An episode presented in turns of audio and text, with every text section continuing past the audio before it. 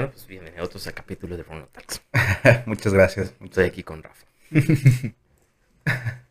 sí, men, ¿qué onda? ¿Cómo has estado estos días? O sea, ¿qué onda? ¿Qué pasó? ¿Qué has hecho desde que salimos de la prepa? Uf, desde que salimos de bachillerato, pues bueno, estudié Ingeniería en Gestión Empresarial aquí en el Tecnológico de Tepic, donde pues, mis primeros semestres realmente eran, eh, pues estar balineando, ¿no?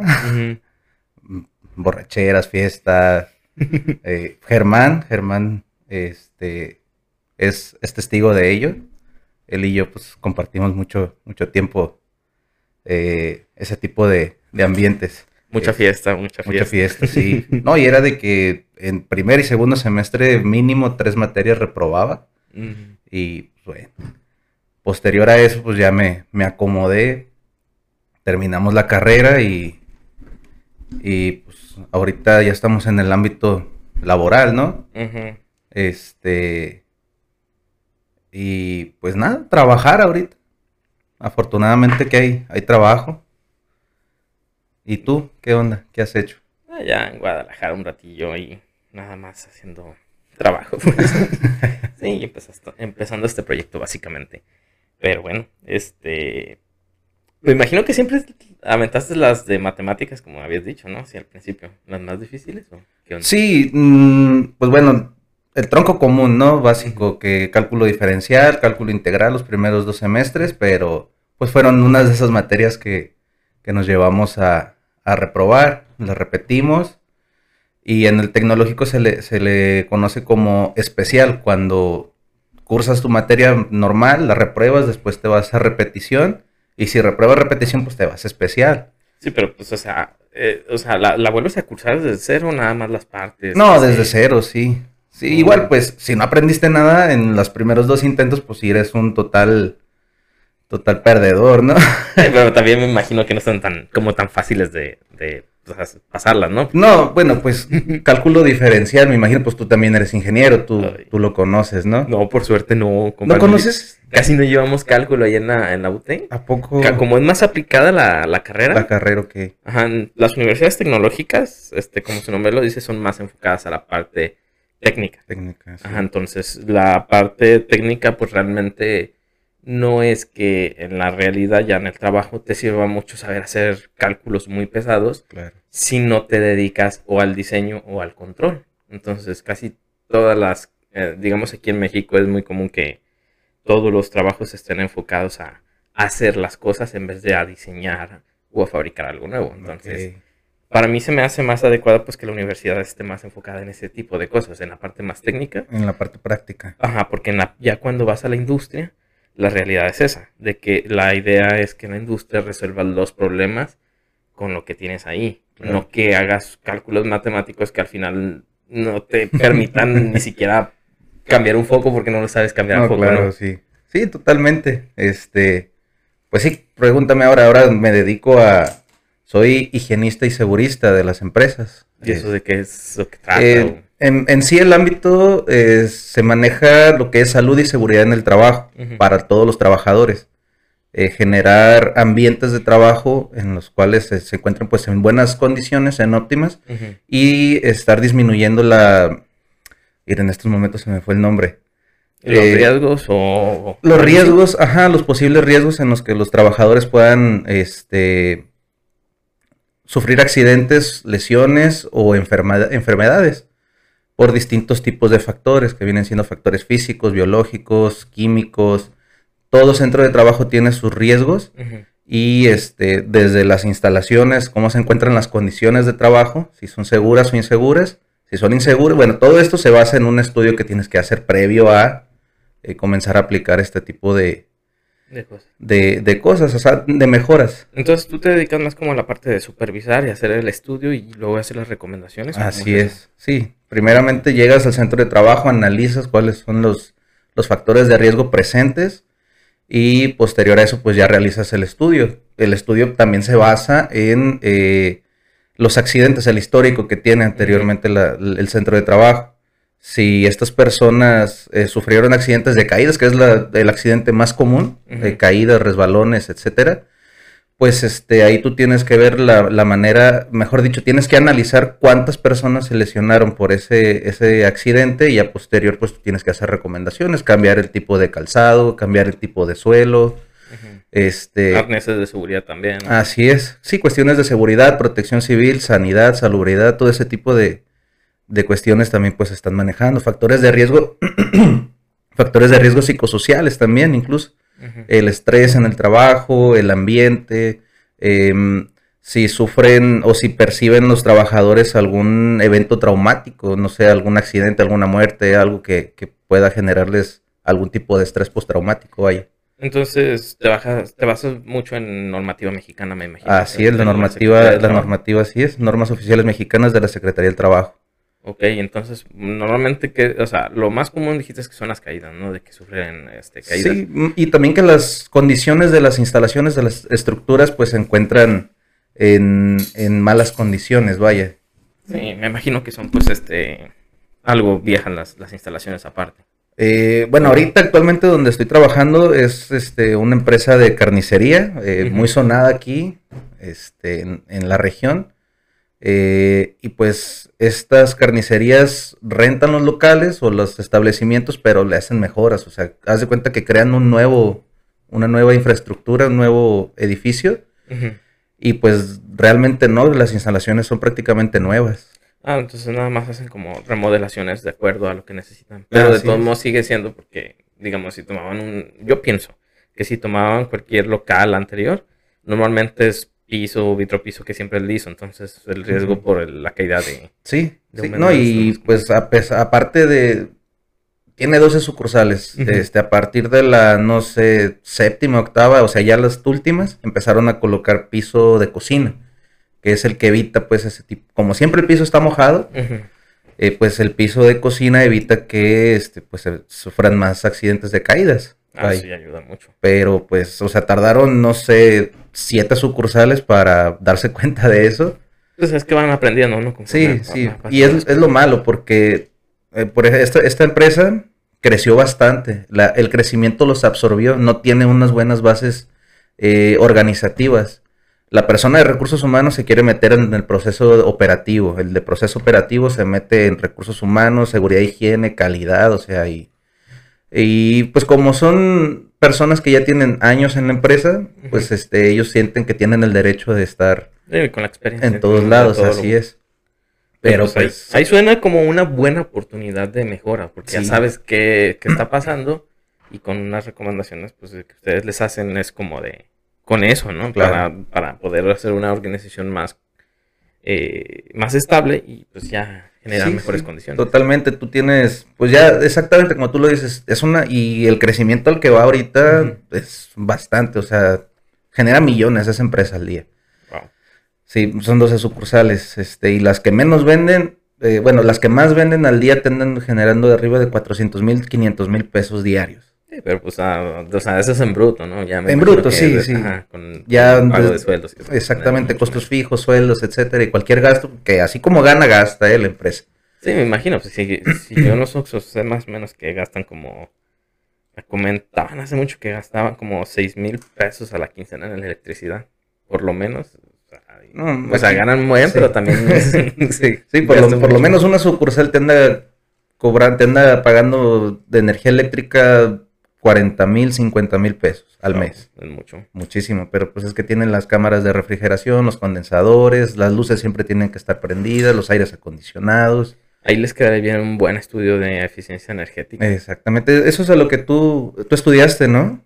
Estudié, eh, bueno, fue eh, ingeniería en mecatrónica con especialidad en, en, instalaciones eléctricas eficientes. Entonces, de ahí fueron mis bases. Luego ya pues pasé a lo que fue energías renovables, donde la, prácticamente hay tres formas de solucionar estos problemas. Digamos que cuando se quiere lograr un ahorro energético hay tres escalones. El más básico es la costumbre. Y algo que pues, es muy común que las personas no la tengan porque es algo que se debe de tener costumbre desde... O sea, de... La costumbre, can. Sí, sí, sí, cultura. ajá. Que es prácticamente apagar las luces cuando no las estás usando, apagar el aire cuando no lo estás usando y cuando llegas prenderlo, pero prenderlo a un, por ejemplo, el aire acondicionado debería estar a unos 24, 25 grados, que es como lo adecuado para no sentir frío, pero tampoco calor. Es como el punto medio, Exacto. templado. Un punto de equilibrio. Y, pero no lo hace la gente, obviamente, no lo hace porque no está acostumbrada a hacer esas cosas. ya lo que sigue después de eso ya es meter este pequeños cambios, como meter un sensor de movimiento para que las, los luces se apaguen cuando no hay gente, que se prendan cuando también cuando llega la gente, o más bien dicho, eso es recomendable que se prenda de manera manual, pero se apague de manera automática. Ok. Eso es como, digamos, un siguiente paso intermedio que se te ahorra aproximadamente como un 60% de la energía. Es muy común que te ahorre el 60% porque obvia el primer paso, de Claro. que es que por costumbre. Y ya el último paso, pues, es hacer un cambio tecnológico. Que normalmente en las escuelas siempre se enseña a hacer lo último y se obvia lo pri- los primeros dos. Porque no sé si, o sea, los mismos profesores no saben. O de todos modos como que dicen, no, pues es que siempre va a, va a pasar al último. Entonces es como de, ok, tienes un, un montón de gastos en ahorro de electricidad, mete paneles solares. Sí, pero antes de eso tienes que hacer un Tienes que estudio para ver generar cómo una cultura, sí, así es. Porque es muy común que en las casas, en una casa, el mayor gasto de energía, o sea, la mitad del recibo va a ser el refrigerador. Y porque tienes un refrigerador viejo, o sea, no importa si tienes focos incandescentes, pero si tienes un refrigerador muy viejo va a ser más de la mitad del gasto de energía. Consume. Entonces, si cambias por un refrigerador más nuevo, un inverter mm, de cualquier marca, pero que se inverter, te vas a ahorrar casi la mitad de lo que estabas gastando porque son muy eficientes, muy eficientes. Entonces, Pero también entra ahí la obsolescencia programada. mm, Mm, puede ser, pero en, digamos, en tecnologías como ese tipo que están hechas para durar para muchos años, años. es que vas a una tienda, no vas a ir a comprar un refrigerador porque vas pasando al pollo del, no sé, del Costco del fondo, vas a decir, hay un refrigerador nuevo, me lo voy a llevar. No, o sea, no, no aplica mucho la obsolescencia programada en este tipo de artículos porque se supone que son para durar 10 años. Mínimo. No, es más o menos el la vida útil que tiene. Sí, pero pues es que en 5 o 10 años vas, ya va a haber una tecnología mucho mejor y pues ya será momento de que la cambies por algo más eficiente, pero eh, digamos que es como para durar casi todas las cosas que duran una buena vida de gasto común de que las encuentras en muchos lugares, pues te duran como 10 años. Y si estamos hablando de, si quieres, por ejemplo, un carro que te dure 100 años, pues necesitas un Rolls Royce, pero ¿dónde los vas a conseguir? O sea, no es... Ajá, se entiende Sí, la idea, sí, ¿no? sí, se entiende. Y, pero pues eficiencia energética puede funcionar muy bien. Sí, es una muy buena área de oportunidad. De hecho, hacen, de recién que yo entré a trabajar ahí, este, se comunicó conmigo un, un, este, un ingeniero eléctrico y me empezó a explicar, no, es que, pues bueno, Comisión Federal tiene alrededor de 30 tipos de contratos. Tenemos que ver en qué tipo de contrato está cada sucursal. Y me, me comentó cuánto gasta más o menos al mes de, energía eléctrica. Bueno, pues en costo, en dinero son alrededor de 45 mil a 50 mil pesos. No, pues sí, podemos hacer esto. Y me comentó la última opción que tú me dijiste, cambio de tecnología, o sea, poner paneles solares y todo eso, todo lo demás. Mira, la ventaja de un- del lugar donde yo trabajo es que eh, como fue, un- fue un proyecto que nació de, del gobierno, de una, digamos, un convenio entre el gobierno de California y el gobierno de aquí de México, la Secretaría de Energía. Era antes de la nueva administración de gobierno, entonces la, la idea en ese punto era de que empieza la reforma energética, la idea es que a largo plazo la gente vaya a pagar lo mismo sin importar cuánto más consumo vaya a tener porque la energía se va a volver más barata a largo plazo sin contando la inflación. Entonces la idea es que si ahorita gastabas 300 pesos en 10 años gastarás lo mismo aunque consumieras más energía y la inflación estuviera más alta. Esa era la idea original. Entonces nace este centro de investigación. Eh, la idea fue de ahorrar energía eh, en base a lo de la luz. Este, nosotros vimos que pues no, no era un mercado muy eh, pequeñito, sino que era un- una- un- algo muy importante en toda la, la industria, en toda la humanidad, porque obviamente casi todos necesitan ver de noche. Entonces, esa fue la, la parte importante. Pero también nos especializamos en la parte de energía eléctrica y la parte de eficiencia y la parte de tecnología. Porque algo muy curioso, aquí en México es muy común que se funda un foco. Pero nadie, pra- nadie sabe por qué se funden, no es muy común. Nosotros llevamos esa rama de que ok. sí sabemos por qué se Porque funden. se funde, yo desconozco realmente. Un foco, un foco de una casa, estamos hablando de un foco. Ujú. Normalmente se funde porque en temporada de lluvias, cuando se va la luz, Entonces, no, es como que se vaya la luz completamente, sino de que se va poquito. Ok. El problema es que ese poquito es lo que llega a fundir los focos. Ok. Cuando tienes poquita electricidad, funde los focos. O sea, no importa. Que yo, personalmente estoy llevando una investigación donde estamos probando si realmente las 100.000 horas que te dice un foco un foco dura, realmente sí va a ser 100 mil horas y no solamente por un proceso de laboratorio. Entonces, nosotros tenemos focos prendidos que van a durar cuatro años hasta que se quemen. Y es muy probable que no se quemen. Y les vamos a hacer un análisis post-mortem para ver cómo se quemaron, para ver qué falló, para ver cómo está el funcionamiento. Y realmente lo que nos hemos dado cuenta es que la mayoría de las fallas en focos, en es luces, es por una falta de, energía. Nos ha tocado personalmente de que algunos equipos nuevos que compra una empresa se queman. Y a nosotros nos llaman porque pues está, también se les están quemando luminarios y somos especialistas en esa área. Y nos dicen, oye, pues es que se nos están, ah, se nos están quemando las luces porque nos dedicamos específicamente a la parte de iluminación. Y dentro del estudio que nosotros hacemos es, oye, ¿qué más se te está quemando? No, pues este se me quemó hace como un mes este, hace en el último año, que tantas cosas se están quemando, pues se me quemó una cosa, se me quemó otra cosa, se me quemó aquella. Este equipo se está descomponiendo cada rato. Entonces nosotros hacemos un análisis integral de todo el sistema de, de electricidad. Y nos pasó algo curioso con una empresa, que la primera empresa que nos contrató para eso era una empresa no muy grande, como con una plantilla de unas 100 personas. Entonces se dedicaban a la parte de alimentos, a ellos se les estaban fundiendo unas luminarias nuevas, de hecho querían este, que les hiciéramos un estudio de los niveles de luz para lo de la Secretaría de Trabajo. Entonces nosotros hicimos el estudio y le empezamos a preguntar, oye, este, ¿qué se te han está No, pues me ha quemado dos, tres equipos. A nosotros no nos importa porque probablemente había un riesgo de electricidad para una futura instalación que se supone nosotros garantizamos 25, hasta 25 años con una buena luminaria, que te va a durar 25 años. Este, si tenía ese riesgo, nosotros queríamos saberlo para ver cómo minimizarlo y que tus luminarias sí te duraran 25 años, ¿no? Sí.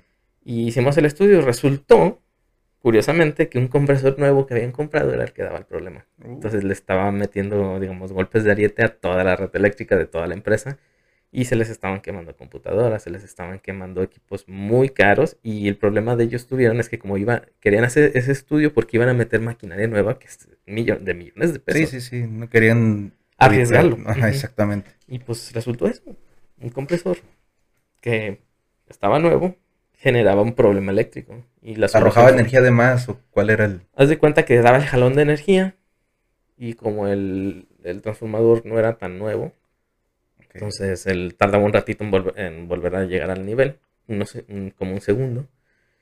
Y como el compresor entraba mucho tiempo en el día, eh, muchas veces, pero durante ciertos horarios, pues nos dimos cuenta de cómo, o sea, nosotros hicimos un análisis eh, tipo policial, o sea, le preguntamos a todos el horario en el del trabajo, qué es lo que hacían, qué es lo que involucraban.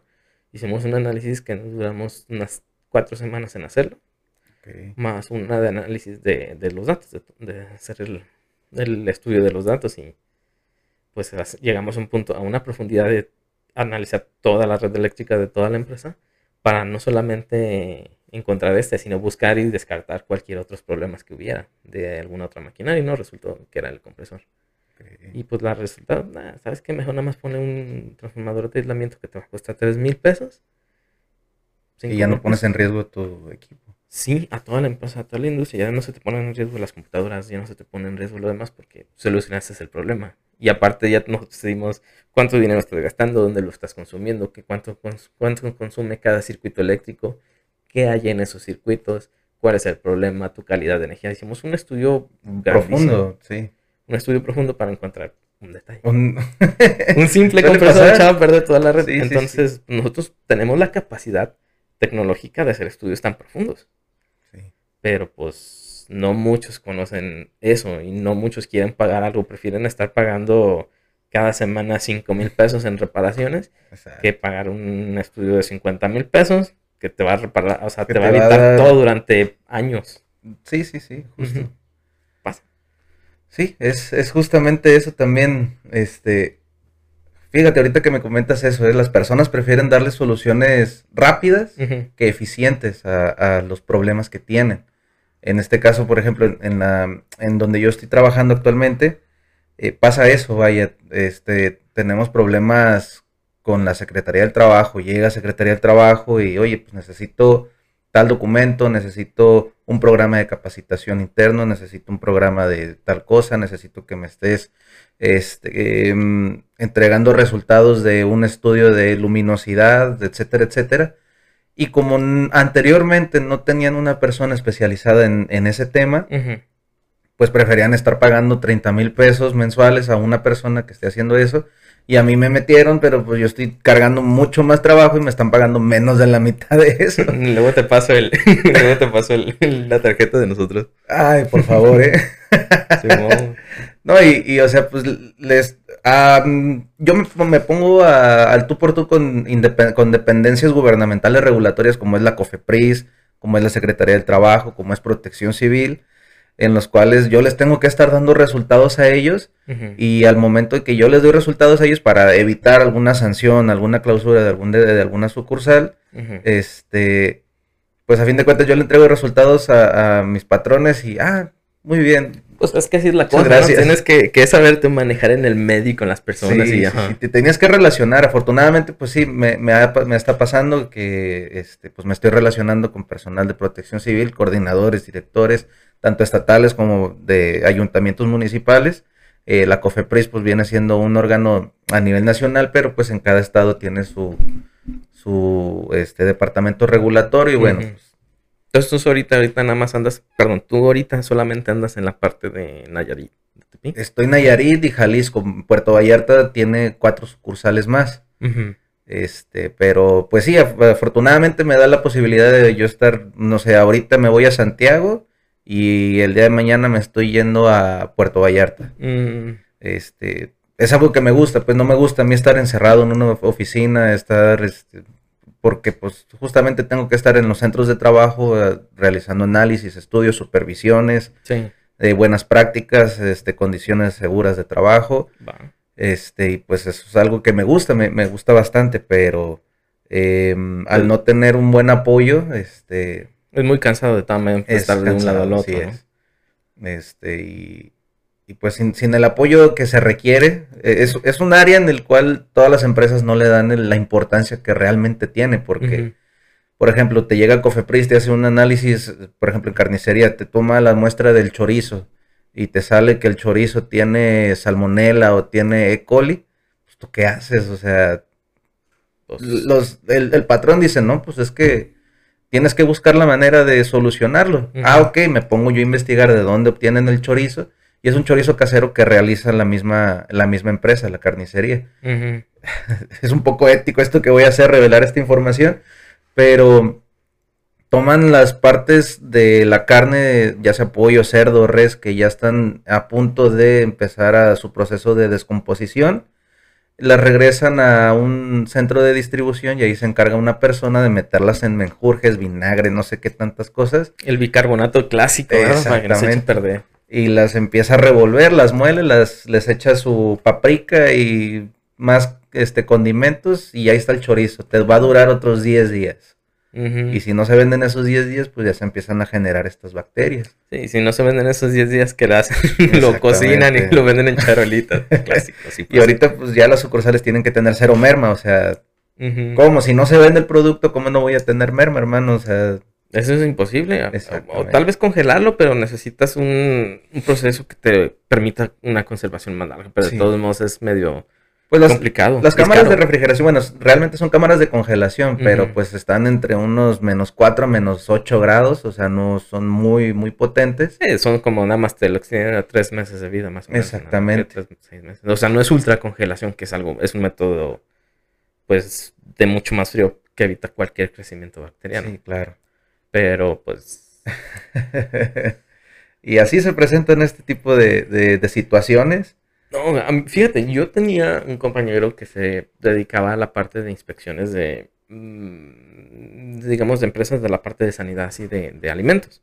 O más bien dicho, se dedicaba a, otra parte, pero era muy relacionada con los de sanidad porque tenía que estar haciendo como recorridos dentro de planta. Y le contaban muchas prácticas así poco éticas que las mismas empresas hacían.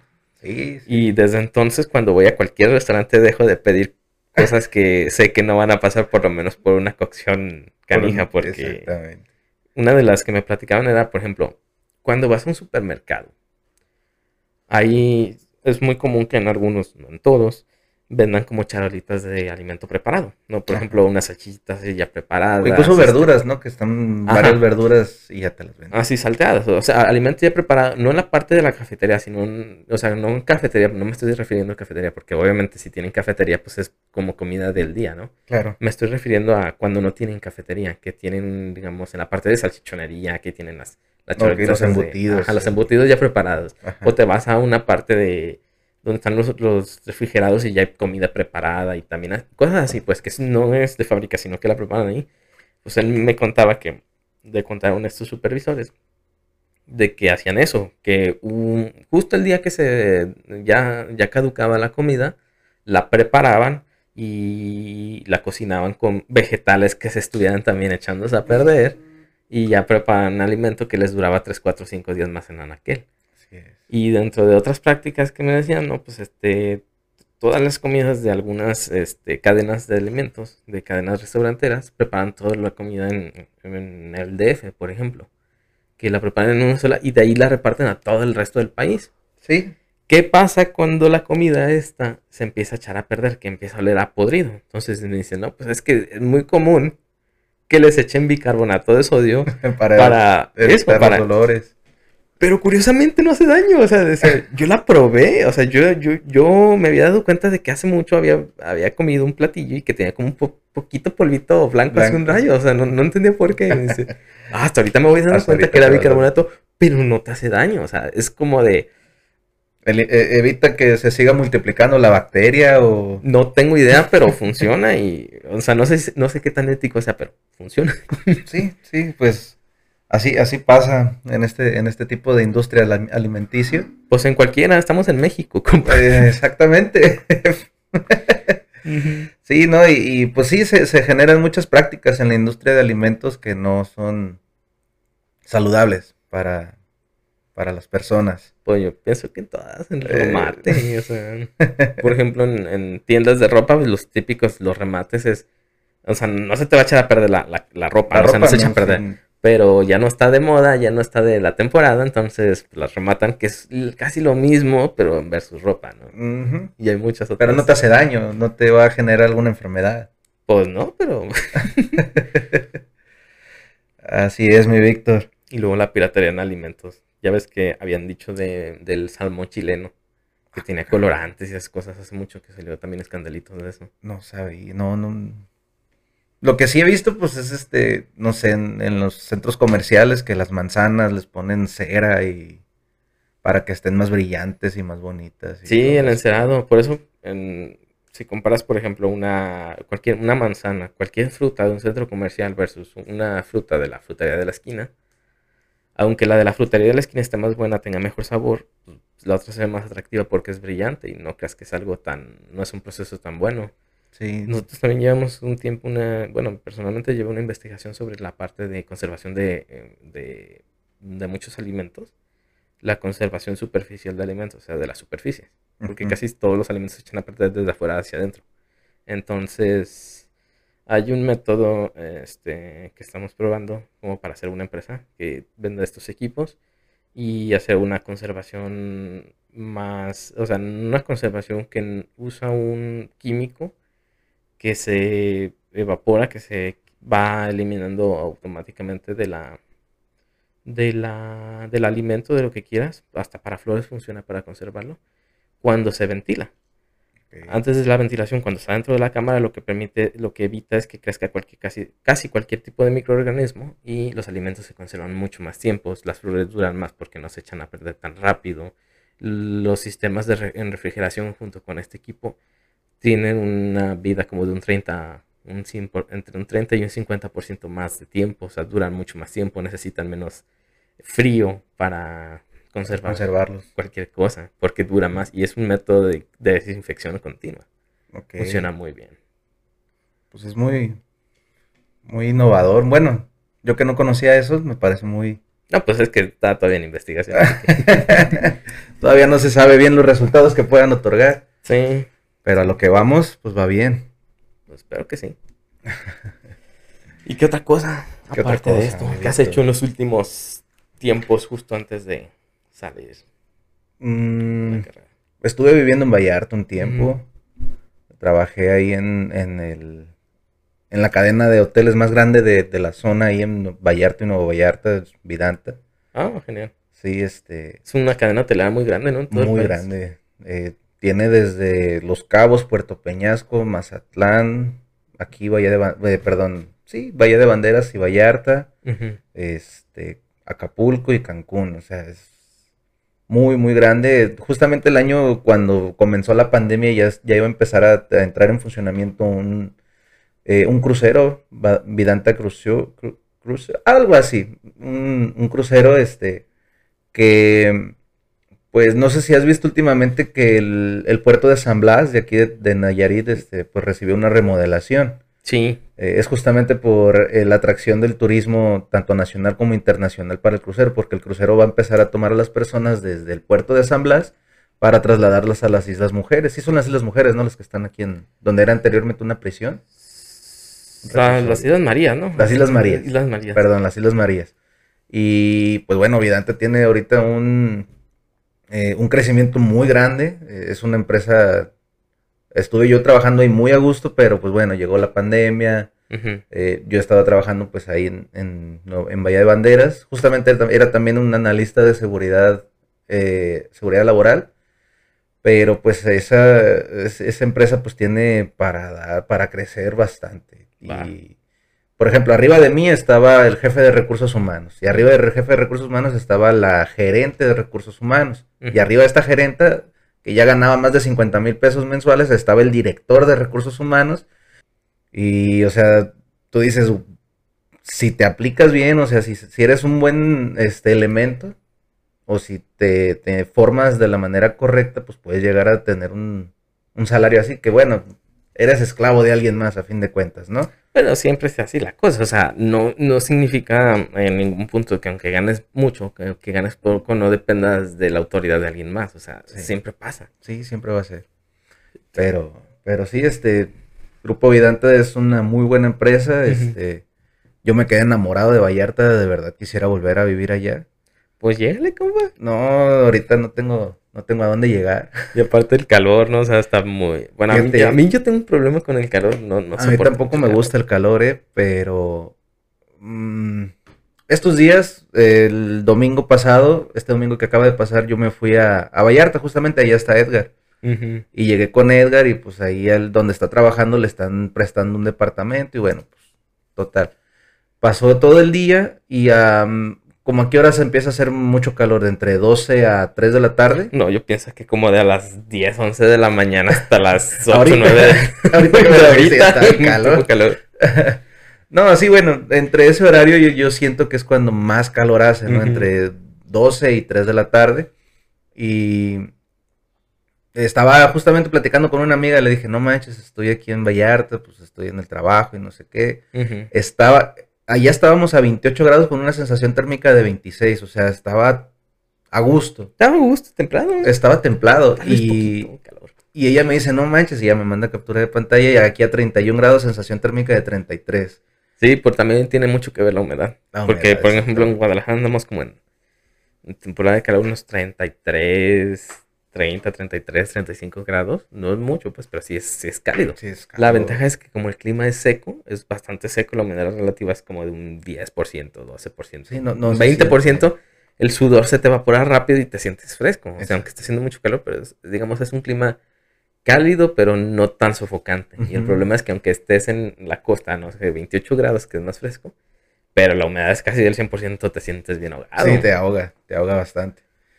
Y pues yo o sea, yo pues estoy muy a gusto cuando voy para allá, me la paso tan a gusto, el ambiente para la, o sea, tú notas, tú vienes aquí a, una, a un, no sé, restaurante, bar, donde pues hay personas eh, y tú quieres llamar la atención de otra persona, mujer, hombre, eh, pues aquí yo siento como que un ambiente más sangrón, más, eh, más cerrados en su círculo. Y te vas allá a un bar, restaurante, lo que sea, y te quieres acercar a una persona, no, pues te reciben, y qué onda, qué estás tomando, ven, siéntate, platica, o sea. La calidez, ¿verdad? La calidez, exactamente. Es un ambiente mucho más relajado, mucho más tranquilo. Eh, allá vivía pues yo con mi novio, vivíamos juntos, este, y, y, pues los dos quedamos encantados, ¿no? Con Vallarta. A gusto, está chido, o sea, te enamoraste de la ciudad, básicamente. De la ciudad, del ambiente, del clima, a pesar del calor y la humedad que hace, pues a fin de cuentas tú nunca te acostumbras al calor, te acostumbras a estar sudando y a estar sofocado, pero el calor nunca se va, nunca se va a quitar. Y pues sí, es, es, es un lugar al que yo quisiera volver a ir a vivir o retirarme y pues vivir ahí toda, todo el resto de mi vida, ¿no? Pero, pero pues ahorita tenemos que chingarle. Pues tal vez próximamente, no sé, algo que cambie, no sé. No sé, ya ves que es muy, muy incierto el futuro. Sí, sí, sí. Pues yo ya, o sea, estábamos ahí trabajando en, en, en Grupo Vidanta los dos y pues nos estaba yendo bien económicamente, no, no nos sobraba el dinero ni lo tirábamos, pero pues estábamos ya comenzando a hacer de nuestras cositas, que colchón, refrigerador, lavadora, etcétera, etcétera. Sí, lo indispensable. Así es, este, y ya tenemos un departamento exclusivo de nosotros con una vista preciosa, veías toda la bahía de banderas y parte de la de, de Puerto Vallarta, era en un cerrito en una colinita y pues era el cuarto piso, ¿no? Encantados estábamos. Muy buena vista. Sí, demasiado. Y llega pandemia y, pues, ¿sabes qué, muchachos? Como, pues, éramos, nos habían contratado a mí en julio y a ella en septiembre. ¿Saben qué, muchachos? Pues, este, vamos a hacer recorte de personal. Y, pues, no sabemos cuánto tiempo vaya a durar esto, no sabemos si, este, volvamos a abrir incluso el sector hotelero, porque no sé, empezó pandemia el 18 de marzo. Yo me acuerdo exactamente que fue el 18 de marzo cuando a mí me corrieron y que se, dio la alerta sanitaria aquí en México ese mismo día. Em, el lunes, e, ese 18 de marzo fue viernes. El lunes, ese lunes estábamos en una ocupación hotelera del 98%. O sea, los seis hoteles que tienen Grupo Vidanta, 98%. Pues estaba a tope. Eh, para el martes estaban bajado a un 75% la ocupación. Oh. Para el jueves ya estábamos a un 25% de la ocupación. O sea, y ¿saben qué muchachos? No podemos estar manteniendo eh, sueldos, no podemos estar este, manteniendo la infraestructura, así que pues, vamos a hacer corte de personal. En el puro sector hotelero, porque Grupo Vidanta pues tiene su sector hotelero, construcción, eh, ventas, etcétera, una una fundación y demás, ¿no? En el puro sector hotelero éramos alrededor de 6.000 personas. En esa, nada más en esa zona, ¿no? Me imagino. Así es. No, y están las, los cinco, cinco o seis, este, ¿cómo se le llama? Razones sociales de la empresa. Estaban todas ahí en Bahía. Bahía de Banderas, Grupo Vidanta, el Grupo Vidanta de Bahía de Banderas es el más grande de todo México. Este, después sigue Cancún.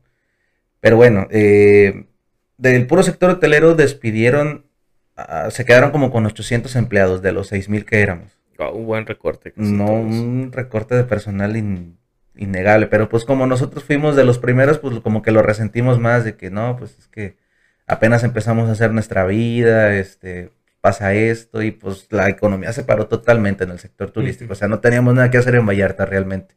Pues Todo el, el, gabacho, porque pues ahí de noviembre a febrero, no, mayo más o menos todavía, es de puro gringo. Y pues ahí la gente se mantiene con, dólares. Este.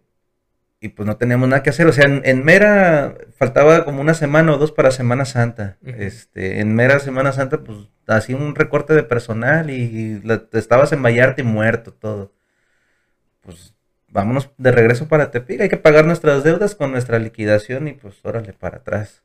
Pues sí, muy golpeado fue ese, el, bueno, el sector turístico en general, alimentos, este, pues, habitaciones, hotel, todas esas cosas sí fue de los más golpeados porque se redujo a cero en ese momento casi casi. Sí, sí, sí, no, no hubo movimiento y pues bueno, total, nos regresamos, eh, ella, pues, ¿qué hacemos? Pues de estar viviendo juntos, este, porque todo fue muy formal, ¿eh? yo fui, le pedí permiso a sus papás, oye, pues me la quiero llevar allá, este, no, pues que sí, cenamos, lloramos, hicimos y decidimos, no, pues una pareja. Se estaba formando ahí, este, ya formal, y, y bueno, pues de vuelta para atrás, y qué onda, ¿no? Pues tú con tus papás y yo con mis papás, porque no tenemos a dónde llegar, o sea, yo no te puedo llevar a mi casa sin tener algún ingreso, porque pues vamos a estar siendo carga para pues nuestros papás, o sea, tanto yo para mis papás y luego tú con mis papás o yo con tus papás y tú con tus papás, pues, pues no. Afortunadamente, pues este, sus papás y mis papás pues están eh, bien eh, laboralmente, o sea, tienen sus bases. Este, Mi papá se dedica a la seguridad pública, es comandante, y mi mamá pues es representante sindical de, de los sindicatos de aquí en Nayarit, ¿no? De uno de los sindicatos muy fuertes de Nayarit. Este, y pues a ellos nunca les faltó su, su quincena y pues afortunadamente tuvimos para, sobre, para poder sobrellevar esa parte. Sí, es lo bueno de, es lo bueno de tener, digamos, el apoyo. De forma, el apoyo y aparte eh, trabajos estables, porque ahorita, digamos, hay muchos trabajos que se puede ganar muy bien, pero no son tan estables. Exacto.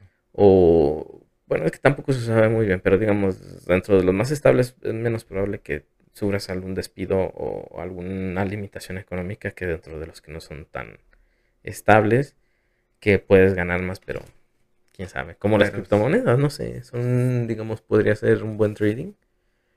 Y no es un trabajo muy estable, pero puedes ganar mucho dinero. Sí, se puede generar pero, Pero así como pues generas, también tienes muchos riesgos. Sí, alto riesgo, alta ganancia. Así es. Y bueno, pues ya afortunadamente después de, marzo, abril, mayo, finales de mayo, pues yo entré a trabajar en, gobierno también. Este, por ahí conocí a una, bueno, me reencontré con una amiga este, que, tenía ella una muy buena conexión con el gobernador en ese tiempo. Este, y sabes qué, Rafa, pues yo estoy, estoy este, al mando en la cabeza de un proyecto y si quieres unirte, pues adelante. Y sí, pues recibí la invitación, este, estuve trabajando con ella. Y para finales del marzo del año, no, principios del año pasado, este, pues yo tuve ahí un problemita con, con la persona que tenía ella debajo de ella, o sea, mi jefe directo. Y pues me despidió injustificadamente, denuncié, tengo mi demanda todavía ahí en proceso. Ya tenía mi, mi juicio, ya era juicio, ya tenía mi juicio pendiente ahí en, en el 15 de marzo, pero bueno, pues se ha estado postergando y postergando. y, y, pues de marzo para noviembre yo no tenía trabajo. No, sí, yo me lo pasé haciendo campaña con, con el actual gobernador. Este recibió su cargo de gobernador y no, pues muchachos, les vamos a dar este eh, pues prioridad a los que estuvieron acompañándonos en campaña y no sé qué, y pues nunca me hablaron, nunca me han hablado. Es lo que pasa regularmente en ese tipo de, ámbitos. Y pues afortunadamente yo encontré este trabajo y pues aquí estoy, estoy muy a gusto, estoy muy tranquilo. aparte pienso que es a mí me suena como también un trabajo muy importante, ¿no? Por la parte de seguridad. Sí, es que exactamente, tú lo puedes ver muy importante, pero al momento que se lo planteas al patrón, al representante legal, a, los, a las cabecitas, pues ellos no, lo, no le dan la importancia que se, que se merece. Ay, fíjate, dentro de las cosas que yo he visto, pues que la gente piensa es que prefieren, no sé, yo, yo nunca me, me, ha llamado la atención, de hecho hasta como que lo medio odio cuando la gente dice, no, pues este, llegando cansado del trabajo, pero de trabajo honrado, y yo, güey, te están explotando, o sea, sé que así hay trabajos pesados, podría ser, no sé, por ejemplo, de cargador. En el tema de la construcción. Tema de construcciones en general, en la parte de, no sé, maderera también es pesada y la muy pesada la parte también de ganadería, de agricultura, de todo ese, de ese estilo. Sé que esa parte sí es cansada, pero el tema de sanidad y salubridad y esas cosas de lo que tú estás llevando es muy importante porque es lo que evita que te rompas una pierna en el trabajo, literalmente. estás cuidando la salud de los trabajadores. Ajá, o que te caigas y ya no puedas caminar nunca más y pues te van a despedir porque si necesitan un cargador no creo que les sea tan útil, sobre todo cuando es subir cosas de un piso al otro o a cambiar, no creo que les sea alguien tan útil que tenga eh, limitaciones motoras. Claro. Entonces, es como de te tienes también que cuidar tú. Entonces, yo por eso lo veo que es algo muy importante. Pero fíjate que aquí, México, por ejemplo, este, si tú sufres un accidente dentro de las instalaciones de, tu trabajo o realizando tu trabajo, aunque no estés dentro de una sucursal o de algún centro de trabajo, si te da el apoyo gobierno federal, o sea, por parte, en el sector privado por el IMSS. Este, el IMSS, bueno, sanciona al, patrón con la prima de riesgo, se le llama. Este, cada vez que un, un trabajador se accidenta dentro de, tu- de tus instalaciones, el seguro le va a estar pagando al trabajador que su quincena que llegue completa, este, su salario, bueno, la, el- la atención médica, etcétera. Pero te va a sancionar a ti porque no le estás dando las condiciones seguras de trabajo Sí. en la prima sea, de riesgo. Un poco de ambos. Es la prima de riesgo es como un seguro, ¿no? Me imagino. Un Mm, seguro, pero de sí. parte del mismo. Exacto, son como los impuestos que te cobra el seguro como a ti como patrón porque se accidentó una persona. Bueno, el también el riesgo de trabajo, porque no es lo mismo estar en una oficina sentado, pues, a Tiene estar riesgo. en una construcción, ¿no? En a Bueno, tres sí. metros de altura. Exacto, pero no es el mismo tipo de riesgo, pero también hay riesgo. Ahí está el riesgo eléctrico, el riesgo ergonómico también. Me imagino que sí conoces qué es la ergonomía, ¿no? Más o menos es la parte de. eh, se puede entender como comodidad, pero también es como la parte de deformaciones óseas, ¿no? Algo así. Mm, ergonomía se, se enfoca un poquito más en posturas del cuerpo. Este, si tú estás sentado todo el tiempo con la pierna cruzada debajo de, o sea, estás sentado sobre tu pierna, ese es un riesgo ergonómico. ¿Por qué? Porque a largo plazo te puede estar generando, eh, no sé, algún problema en la articulación, artritis, reumas, no sé. Eh, movimientos repetitivos que en la planta, por ejemplo, en una planta armadora, el movimiento repetitivo tiene que ser agacharse, levantarse, Levantar poner- pesado, con faja sin faja, por ejemplo. eh, vibraciones también se le considera, entra dentro de la ergonomía, Ujú. Que a, a fin de cuentas, pues tú vas a tener ya una sensación de hormigueo y esa sensación de hormigueo es porque tu sistema circulatorio no está bien No está por las vibraciones que tú estás recibiendo al momento, eh, al utilizar maquinaria, herramientas, etcétera. Y eso a la larga, pues te cobra factura a tu. Exactamente. Y a ese tipo de ergonomía también, ese tipo de, de enfermedades, este, entran dentro de un riesgo ergonómico. Riesgo laboral. Exactamente. Y, y bueno, pues a lo que iba, el, el seguro social, pues a ti como trabajador te respalda, porque debajo de la ley federal de trabajo se encuentran, pues ahora sí que las, la ley federal del seguro social, que es ahí donde si tú sufres un accidente, pues este, dentro de, tus, de tu centro de trabajo el patrón tiene que responder por ti. También se supone que es de afuera del trabajo o también en el transporte, Trayectos, ¿no? Trayectos de ida a tu casa y de regreso de tu casa al trabajo. Ajá, Exactamente. también se, le considera como un accidente de trayecto, pero ahí, como ya no estás dentro de las instalaciones de, de tu centro de trabajo, ya el IMSS se encarga ahora sí de cubrir totalmente. Ya no te, ya no está sancionando al patrón en ese aspecto, porque ya no sucedió ni en su, ni en su horario laboral, ni en, ni en las actividades que él realiza. Es un accidente de trabajo, pero no como no involucró al, directamente al centro Al de trabajo. patrón, Ajá, entonces exactamente. que, ajá, por separado. Pero sí, este, y si tú, por ejemplo, como, como, como mencionaste hace un momento, que tú recibes una lesión este, motriz, que se te cortan los dedos, que te, te tienen que amputar una pierna o no sé. X cosa, eh, el seguro social este, te va a indemnizar. Te va a indemnizar, pues, o, o te va a estar otorgando lo que viene siendo una, ah, ¿cómo se le llama? Una incapacidad por Por lesiones. invalidez. Oh, por invalidez. Exactamente. Y ahí pues ya tú, el resto de tu vida pues te va a estar manteniendo el IMSS, pero el IMSS le va a estar cobrando factura al patrón. Pero tampoco es un buen sueldo, o sea, tampoco es como que te van a pagar lo mismo, ¿no? Es, Pues sí, va a depender de lo que tú estabas percibiendo en ese momento. Ahí, ahí sí ya depende de los, el contrato que tengas tú con el patrón.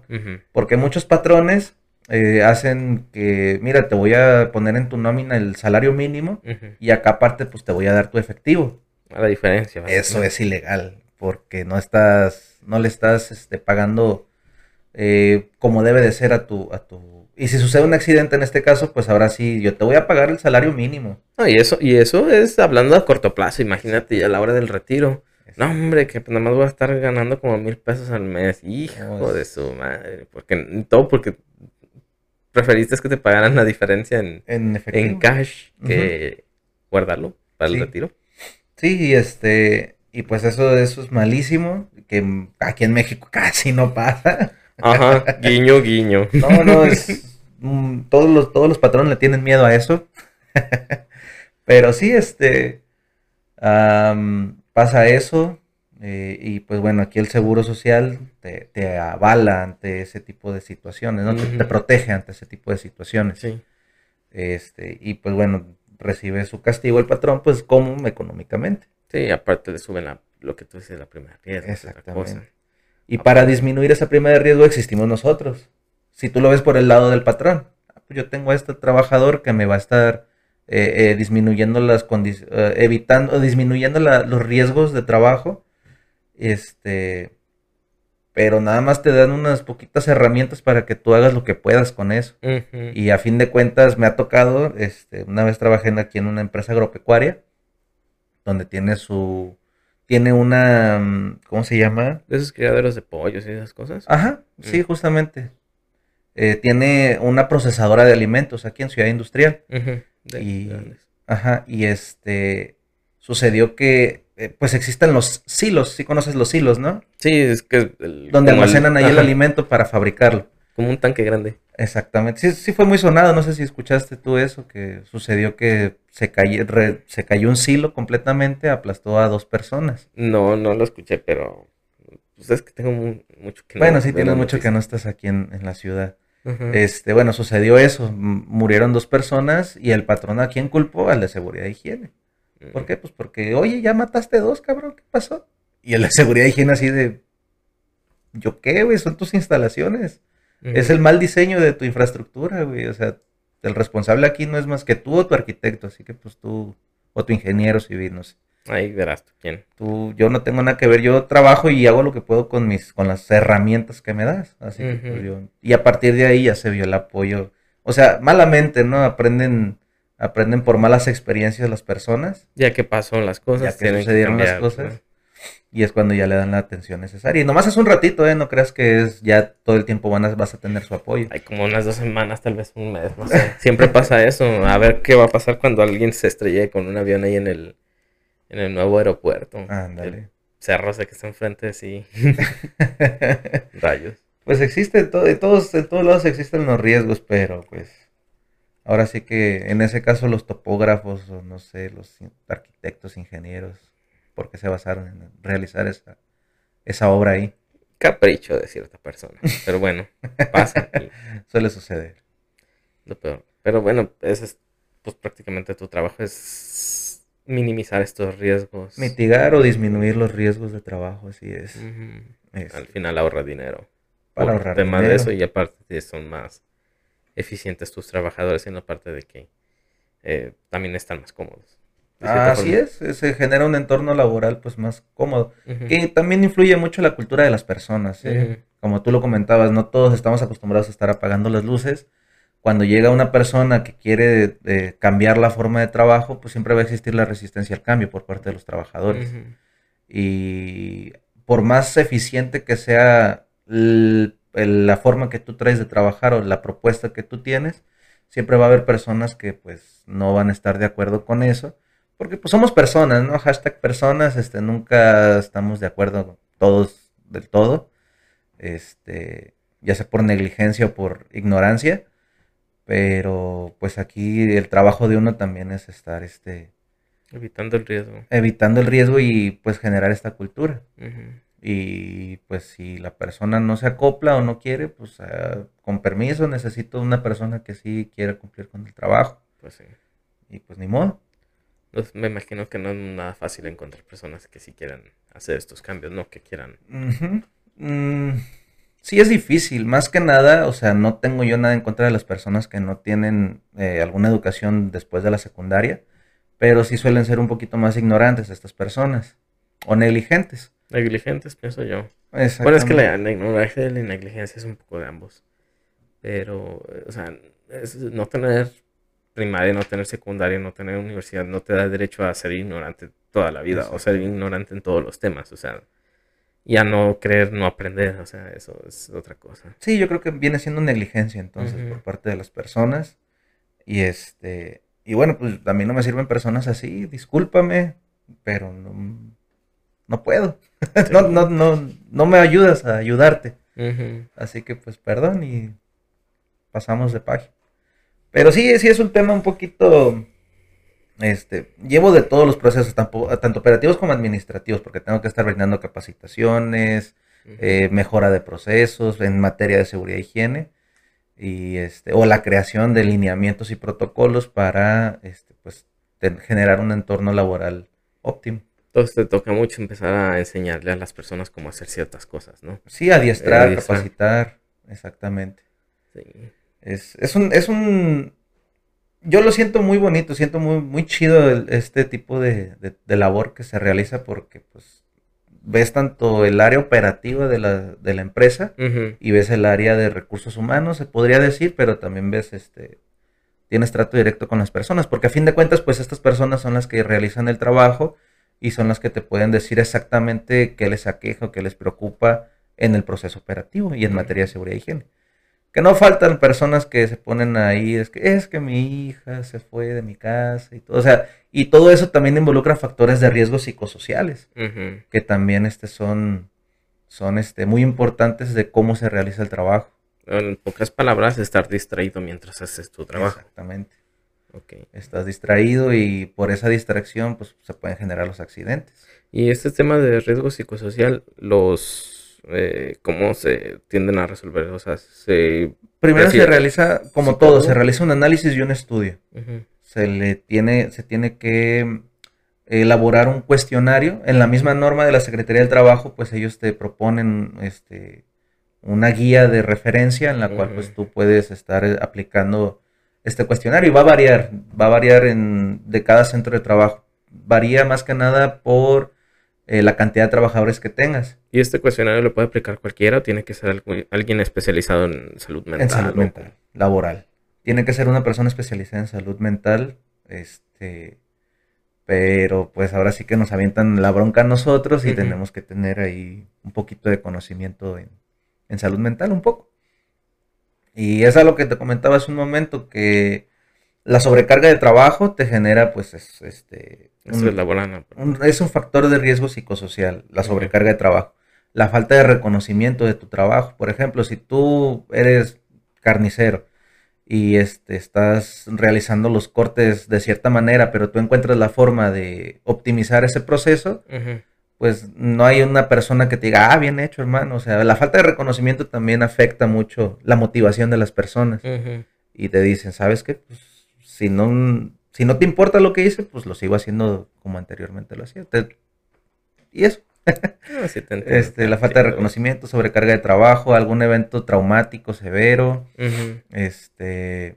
Y pues también influyen los, los factores que uno tiene desde su casa. Que si eres mamá soltera, que si eres este papá soltero, que si tus papás fueron divorciados. O sea, ya es meterte en un tema muy más profundo. Más profundo de la persona, lo que está viviendo prácticamente el, día a día. Exactamente. Que todo eso influye para cómo tú estás desempeñando tu trabajo. este, y pues te digo, es, es un área muy, muy extensa donde me estoy desempeñando y no soy un experto en todo, pero pues trato de eh, aprender cada día un poco de eso. Y mejorar el proceso. Y mejorar los procesos. Bueno. ¿Y algo más? Soy Libra, tengo 27 años. Yo sé que tu target no es ese, bro. ¿O sea? No sé, ni cuál es mi target, así que... Ah. no, es todo, hermano. Bueno, entonces, si quieres, le dejamos por aquí por el día de hoy y le podemos continuar tal vez en un futuro. En, otro, momento, sin problema. Va, ánimo, pues muchas gracias por venir. No, no, gracias a ti por invitarme y, y sigan a Bruno Tal. Espera, ahí.